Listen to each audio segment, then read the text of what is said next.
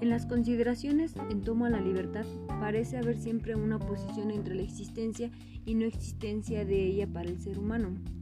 En la medida que la libertad se relaciona con la moralidad del hombre y directamente con sus acciones, la libertad se muestra primeramente como una contradicción entre dos ideas. Hay una, por una parte, absoluta libertad de la voluntad de un vertiente metafísica y por otra parte, no hay libertad en la existencia humana, ya que en este plano todas las acciones ocurren, de modo necesario. En tanto se encuentran sometidas al principio de casualidad, esta contradicción anularía la existencia de la libertad en su totalidad. Más bien la libertad existe, pero el hombre se equivoca al ponerla en un lugar que no es originario de ella.